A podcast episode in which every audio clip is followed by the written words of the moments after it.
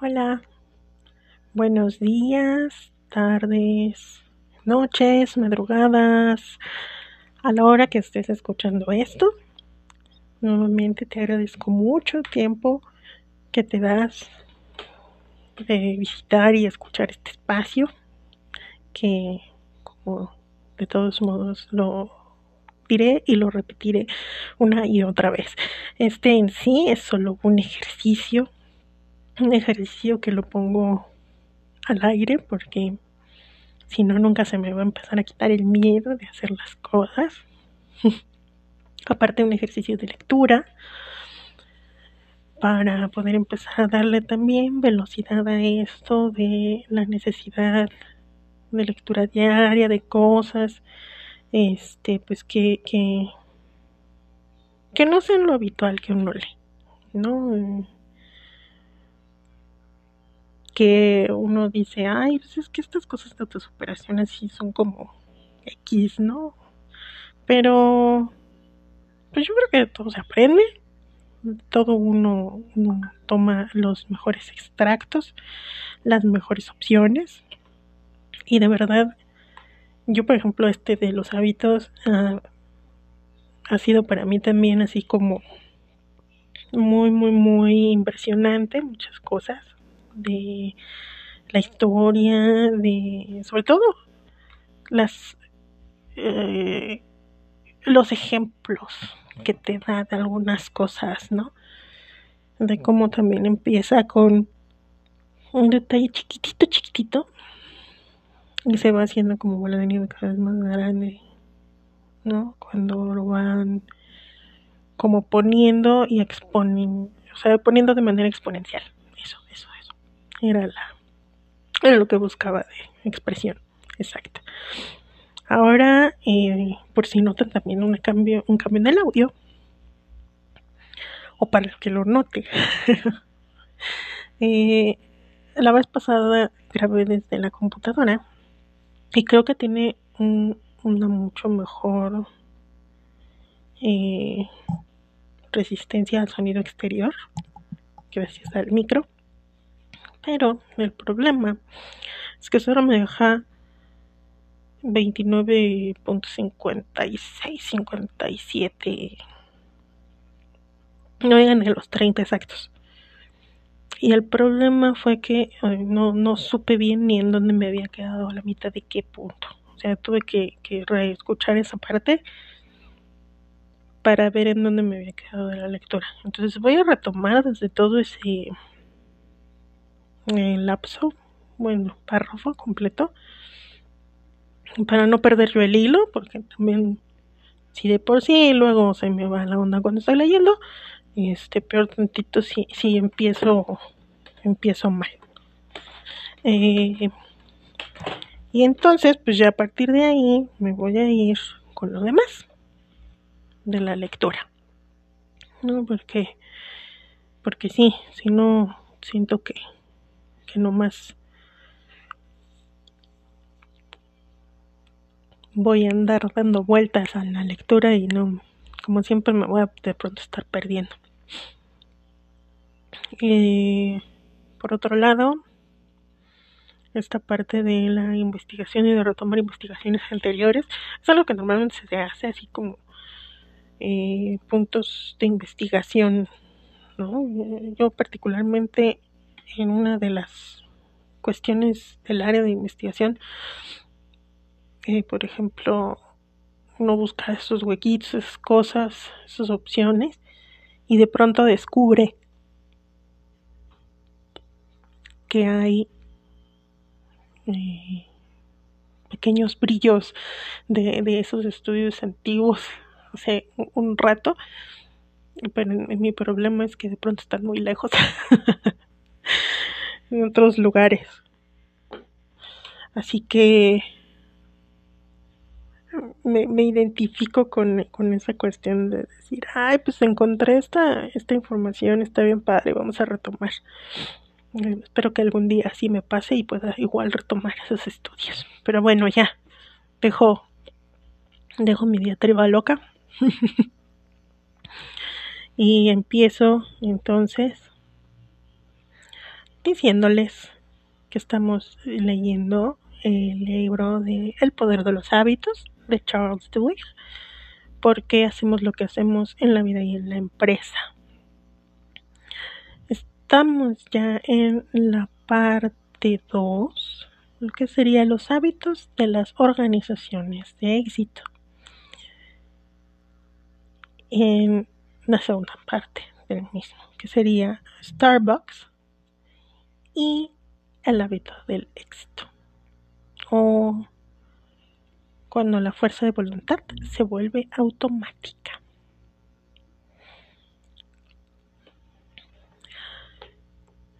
La finalidad del experimento es probar las percepciones del gusto. Les decía una investigadora a cada uno de los estudiantes, lo cual era falso. La cuestión era obligar a los estudiantes, pero solo a algunos estudiantes, a ejercer su fuerza de voluntad. Con ese fin, a la mitad de los estudiantes se les dijo que comieran las galletas y pasaran de los rábanos. Y a la otra mitad se les dijo que se comieran los rábanos y que no tocaran las galletas. La teoría de Muraban era que no tocar las galletas era difícil, requería fuerza de voluntad. Por otra parte, no comerse los rábanos apenas requería esfuerzo alguno. Recuerda, decía la investigadora, solo debes comer la comida que se te ha asignado. Luego salía de la habitación. Una vez que se quedaban a solas, los estudiantes empezaban a comer. Los que tenían asignado comer galletas estaban en la gloria. Para los que tenían que comer rábanos, era una agonía. Se sentían fatal teniendo que abstenerse a comer las galletas recién hechas. A través del cristal unidireccional los investigadores vieron que uno de los que tenía asignado comer rábanos cogió una galleta, la olió con anhelo y volvió a dejarla en el recipiente. Otro agarraba unas cuantas galletas, las dejaba y se lamía el chocolate fundido que le habían quedado en los dedos. A los cinco minutos la investigadora volvía a entrar en la habitación. Según Muraben, la fuerza de voluntad de los que comieron rábanos había quedado muy mermada al tener que ingerir ese vegetal amargo y abstenerse de los dulces. Los que comieron las galletas apenas habían utilizado su autodisciplina. Hemos de esperar unos 15 minutos para que desaparezca el recuerdo sensorial de lo que has comido le decía la investigadora a cada uno de los participantes. Para ayudarles a pasar el tiempo, les pedía que resolvieran un rompecabezas. Parecía bastante fácil. Haz un dibujo geométrico sin levantar el lápiz de la página o sin pasar dos veces por la misma línea. Si quieres marcharte, le decía la investigadora, toca el timbre. Les daba a entender que el rompecabezas no iba a ser muy largo. A decir verdad, el rompecabezas era irresoluble. No era una forma de pasar el rato, sino la parte más importante del experimento. Seguir con el rompecabezas requería una enorme fuerza de voluntad, especialmente cuando habían fallado todos los intentos. Los científicos se preguntaban si los estudiantes que habían empleado su fuerza de voluntad resistiendo a la tentación de las galletas se darían ahora más deprisa ante el rompecabezas. Es decir, ¿era la fuerza de voluntad un recurso finito? Los investigadores observaban desde la parte posterior del cristal unidireccional. Los que habían comido galletas con sus reservas de autodisciplina intactas, empezaron a trabajar en el rompecabezas. En general, se los veía más relajados. Uno de ellos probó un enfoque directo. Se encontró con un obstáculo y empezó de nuevo. Y otra vez. Y otra vez. Algunos trabajaron durante más de media hora antes de que la investigadora les dijera que parasen. En general, los que comieron las galletas pasaron casi 19 minutos cada uno intentando resolver el rompecabezas antes de tocar el timbre. Los que comieron rábanos, con su fuerza de voluntad debilitada, actuaron de un modo totalmente distinto. Murmuraban mientras trabajaban. Se frustraban. Uno de ellos se quejó diciendo que todo el experimento era una pérdida de tiempo. Algunos pusieron la cabeza sobre la mesa y cerraron los ojos. Uno le habló con búsqueda a la investigadora cuando ésta regresó a la habitación. En general, los que comieron rábanos trabajaron solo durante ocho minutos antes de rendirse, un 60% menos del tiempo que emplearon antes de rendirse los que comieron las galletas. Después, cuando la investigadora les preguntó cómo se habían sentido, uno de ellos dijo, harto de este absurdo experimento. Al hacer que los estudiantes tuvieran que utilizar un poco de su fuerza de voluntad para no tocar las galletas, les hemos puesto en un estado en que deseaban abandonar mucho antes, me dijo Muraben. Desde entonces, se han realizado más de 200 estudios sobre esta idea, y en todos se ha descubierto lo mismo. La fuerza de voluntad no es solo una habilidad. Es un músculo, como los de los brazos y los de las piernas, y se cansa cuando trabaja duro. Así que le queda menos fuerza para hacer otras cosas. Los investigadores se han basado en este hallazgo para explicar todo tipo de fenómenos. Algunos han sugerido que ayuda a aclarar la razón por la que las personas que tienen éxito en otros aspectos de su vida sucumben a la tentación de tener romances extraconyugales, que es más probable que se produzcan ya avanzada la noche tras un largo día de usar la fuerza de voluntad en el trabajo. O por la que buenos médicos cometen errores tontos, que suelen ocurrir cuando el profesional ha tenido una larga y complicada tarea que requiere mucha concentración. Si quieres hacer algo que requiera fuerza de voluntad, como salir a correr al llegar a trabajar, has de conservar tu músculo de la fuerza de voluntad durante el día, me dijo Muraben. Si lo usas demasiado pronto en tareas tediosas como escribir correos electrónicos o rellenar aburridas y complicadas hojas de gastos, habrás perdido toda la fuerza al llegar a casa. Pero, ¿hasta dónde se extiende esta analogía?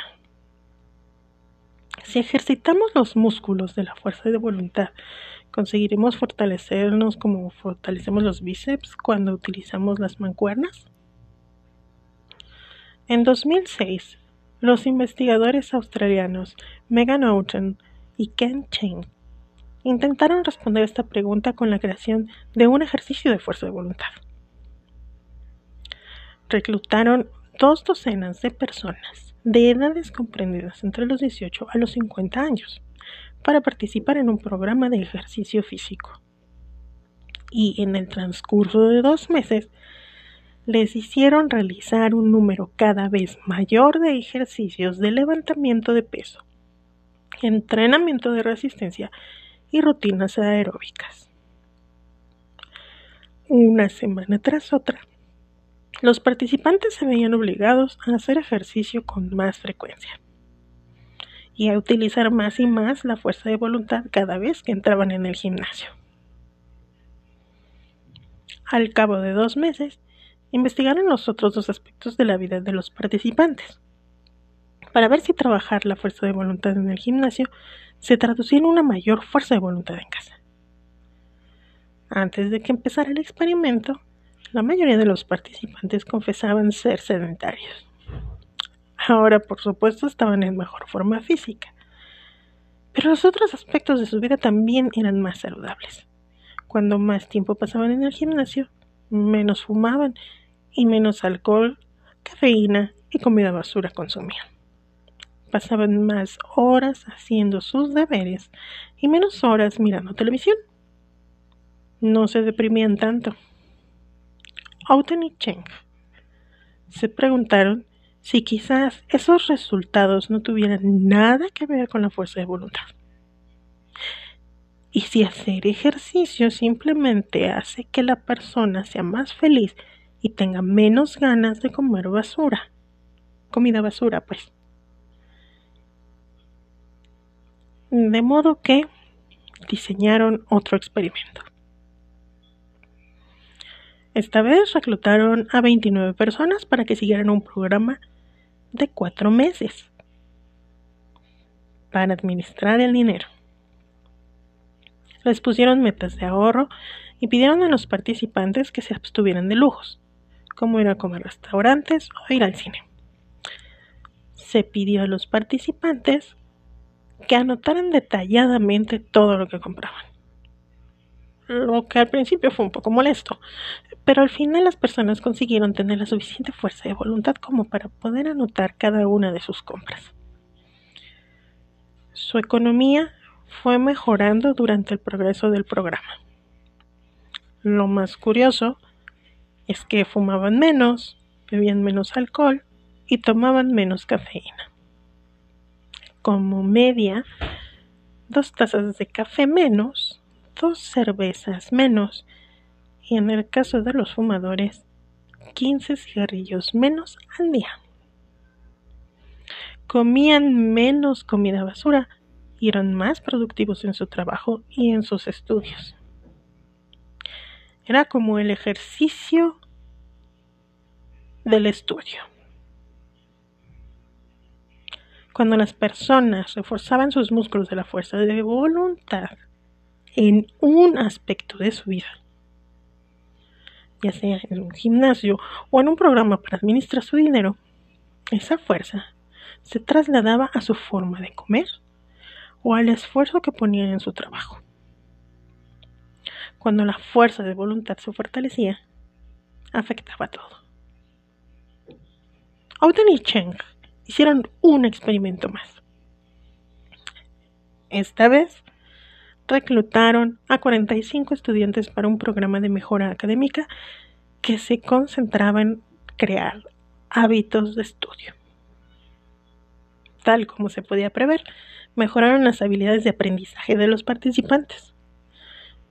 Los estudiantes fumaron menos, bebieron menos, vieron menos la televisión, hicieron más ejercicio, comieron más sano, aunque ninguna de esas cosas se mencionó durante el programa. Una vez más, se demostró que cuando se fortalecían los músculos de la fuerza de voluntad, los buenos hábitos parecían extenderse a otros aspectos de tu vida. Cuando aprendes a esforzarte para ir al gimnasio, o empiezas a hacer los deberes, o comes una ensalada en lugar de una hamburguesa, parte de lo que sucede es que estás cambiando tu forma de pensar dice Todd Heatherton, un investigador de Dartmouth que ha trabajado en estudios sobre la fuerza de voluntad. La gente aprende a regular mejor sus impulsos, a distraerse de las tentaciones. Y una vez que entras en la onda de la fuerza de voluntad, tu cerebro está entrenado para ayudarte a concentrarte en una meta. Actualmente, hay cientos de investigadores en casi todas las universidades importantes que estudian la fuerza de voluntad, escuelas públicas y escuelas charter, eh, un tipo de escuela pública en Estados Unidos. De Filadelfia, Seattle, Nueva York y de otras partes. Han empezado a incorporar en sus programas clases sobre cómo reforzar la fuerza de voluntad. En las KIPP, el conocimiento es un programa de poder. Una serie de las escuelas charter a nivel nacional para las personas con pocos ingresos. Enseñar autocontrol forma parte de su filosofía. En la escuela KIPP de Filadelfia dio camisas a sus alumnos que ponían no te comas las nubes. Bueno, los malvaviscos, pues. en muchas de estas escuelas los alumnos han mejorado espectacularmente sus notas. Esta es la razón por la que apuntar a los niños a clases de piano o hacer algún deporte es tan importante. Nada tiene que ver con convertirlos en grandes músicos o en estrellas de fútbol a los cinco años, dijo Herderton. Cuando aprendes a esforzarte para practicar durante una hora o corres cinco vueltas, empiezas a construir una fuerza autorreguladora. Un niño de 5 años que puede seguir el balón durante 10 minutos se convierte en un alumno de sexto que puede empezar a hacer sus deberes puntualmente. Las investigaciones sobre la fuerza de voluntad se han convertido en un tema candente en las revistas científicas y en los artículos de los periódicos. Y ha empezado a calar en el ámbito corporativo de Estados Unidos. Empresas como Starbucks y Gap, Walmart, restaurantes o cualquier otro negocio que cuente con trabajadores sin experiencia previa, todos se enfrentan a un mismo problema. Por mucho que sus empleados quieran trabajar bien, muchos fracasan por falta de autodisciplina. Llegan tarde, reaccionan mal con los clientes groseros, se distraen cuando hay dramas laborales o se implican demasiado en ellos. Se marchan sin dar explicaciones. Para muchos empleados, Starbucks es su primera experiencia laboral, dice Christine Deputy, que supervisó los programas de formación de la compañía durante más de una década. Si tus padres o profesores te han estado diciendo toda tu vida lo que tenías que hacer y de pronto los clientes te gritan y tu jefe está demasiado ocupado para indicarte cómo has de actuar, puede ser una experiencia abrumadora hay muchas personas que son incapaces de hacer esa transición. Así que lo que pretendemos averiguar es enseñar a nuestros empleados la autodisciplina que no aprendieron en la escuela. Pero, cuando compañías como Starbucks intentaron aplicar en el trabajo las lecciones sobre la fuerza de voluntad extraídas de estudio como el de los rábanos y las galletas y el de hacer ejercicio, tuvieron dificultades. Patrocinaron clases para adelgazar y gimnasios para los empleados, con la esperanza de que eso repercutiera en su forma de servir el café. La asistencia era escasa. Los empleados decían que les costaba asistir a clase o al gimnasio tras todo un día de trabajo. Si alguien tiene problemas con la autodisciplina en el trabajo, probablemente también lo tendrá para asistir a un programa diseñado para reforzar su autodisciplina después del trabajo, dijo Muraben. Pero Starbucks se había propuesto resolver ese problema. Hacia 2007, en la cumbre de su periodo de expansión, la compañía abría siete establecimientos nuevos cada día y contrataba hasta 1.500 empleados a la semana. Era esencial formarlos para destacar en el servicio de atención al cliente, llegar puntuales, no enfadarse con los clientes y servirles a todos con una sonrisa, recordando los pedidos de los clientes y hacer posible hasta sus nombres. Paréntesis, LOL, no, luego ni te escuchan bien y ponen el nombre que sea ahí. Bueno, las personas esperan que les sirvan un latte caro con un poco de gracia. No estamos en el negocio del café sirviendo a las personas, me dijo Howard Behar, expresidente de Starbucks. Estamos en el negocio de las personas, sirviéndoles café. Todo nuestro modelo empresarial se basa en ofrecer un servicio excelente al cliente. Sin eso, estamos perdidos. Starbucks descubrió que la solución era convertir la autodisciplina en un hábito organizativo. Sección 3. En 1992, una psicóloga británica fue a dos de los hospitales de traumatología más concurridos de Escocia y reclutó a 60 pacientes para un experimento que esperaba que pudiera explicar cómo potenciar la fuerza de voluntad en las personas que resisten mucho al cambio. La edad media de los pacientes era de 68 años. La mayoría ganaba menos de 10 mil dólares al año y no tenía más titulación que la graduación del instituto. No sé si eso aplique o sea igual como a secundaria o prepa. Pero bueno, o sea, creo que si hacen énfasis en eso es porque es así como, como básica, ¿no? Quiero entender.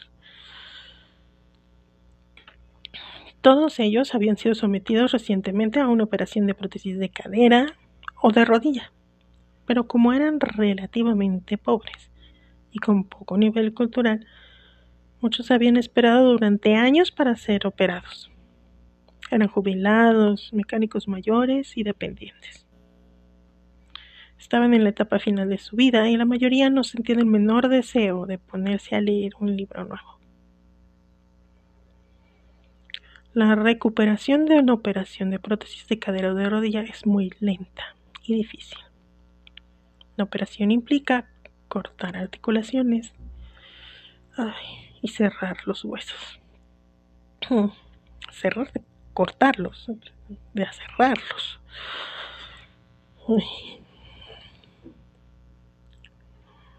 Durante la recuperación, hasta los más mínimos movimientos, cambiar de posición en la cama o flexionar una articulación, pueden ser muy dolorosos.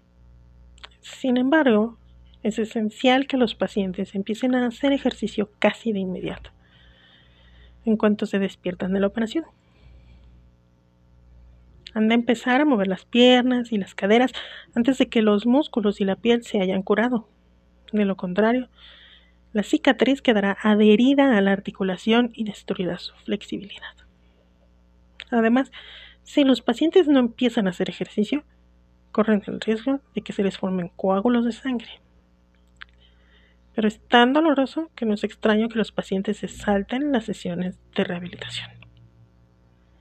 Los pacientes, especialmente los mayores, muchas veces se niegan a seguir las recomendaciones del médico.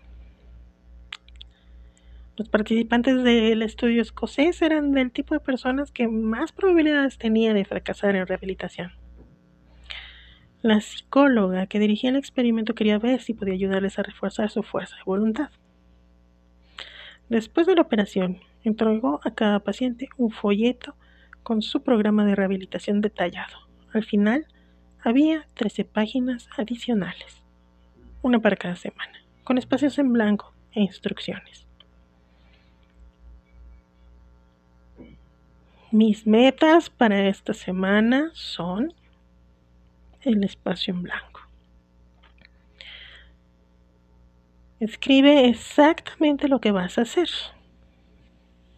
Esto es lo que venía escrito ahí.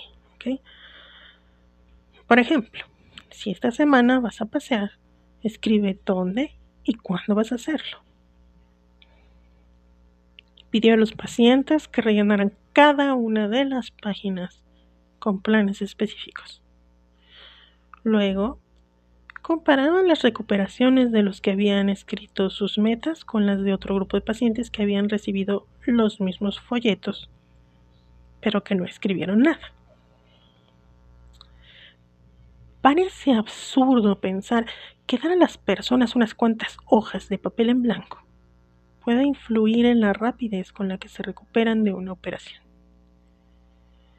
Pero, cuando la investigadora visitó a los pacientes tres meses después, observó que existía una gran diferencia entre los dos grupos.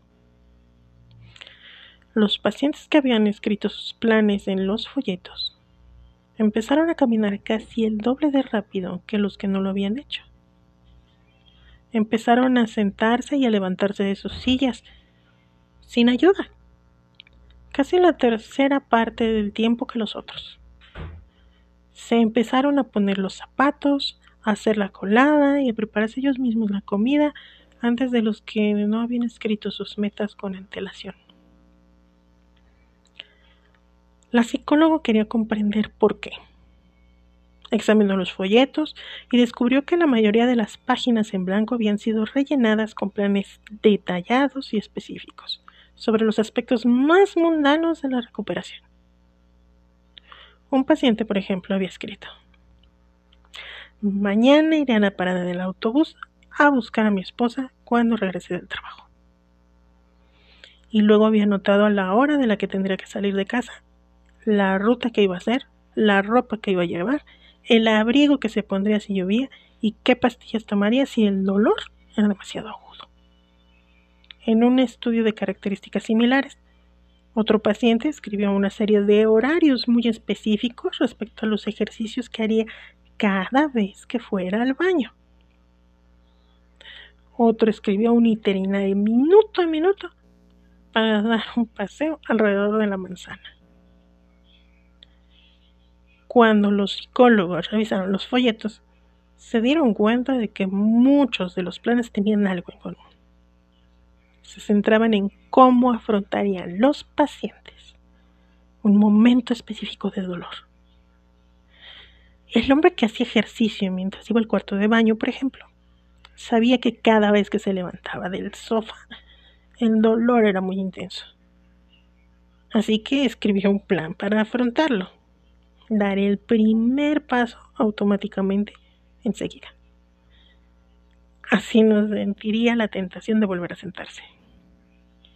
El paciente que iba a buscar a su esposa a la parada del autobús temía las tardes porque ese paseo era el más largo y doloroso del día. Así que detalló todos los obstáculos con los que podría encontrarse y dio con una solución antes de que se presentaran.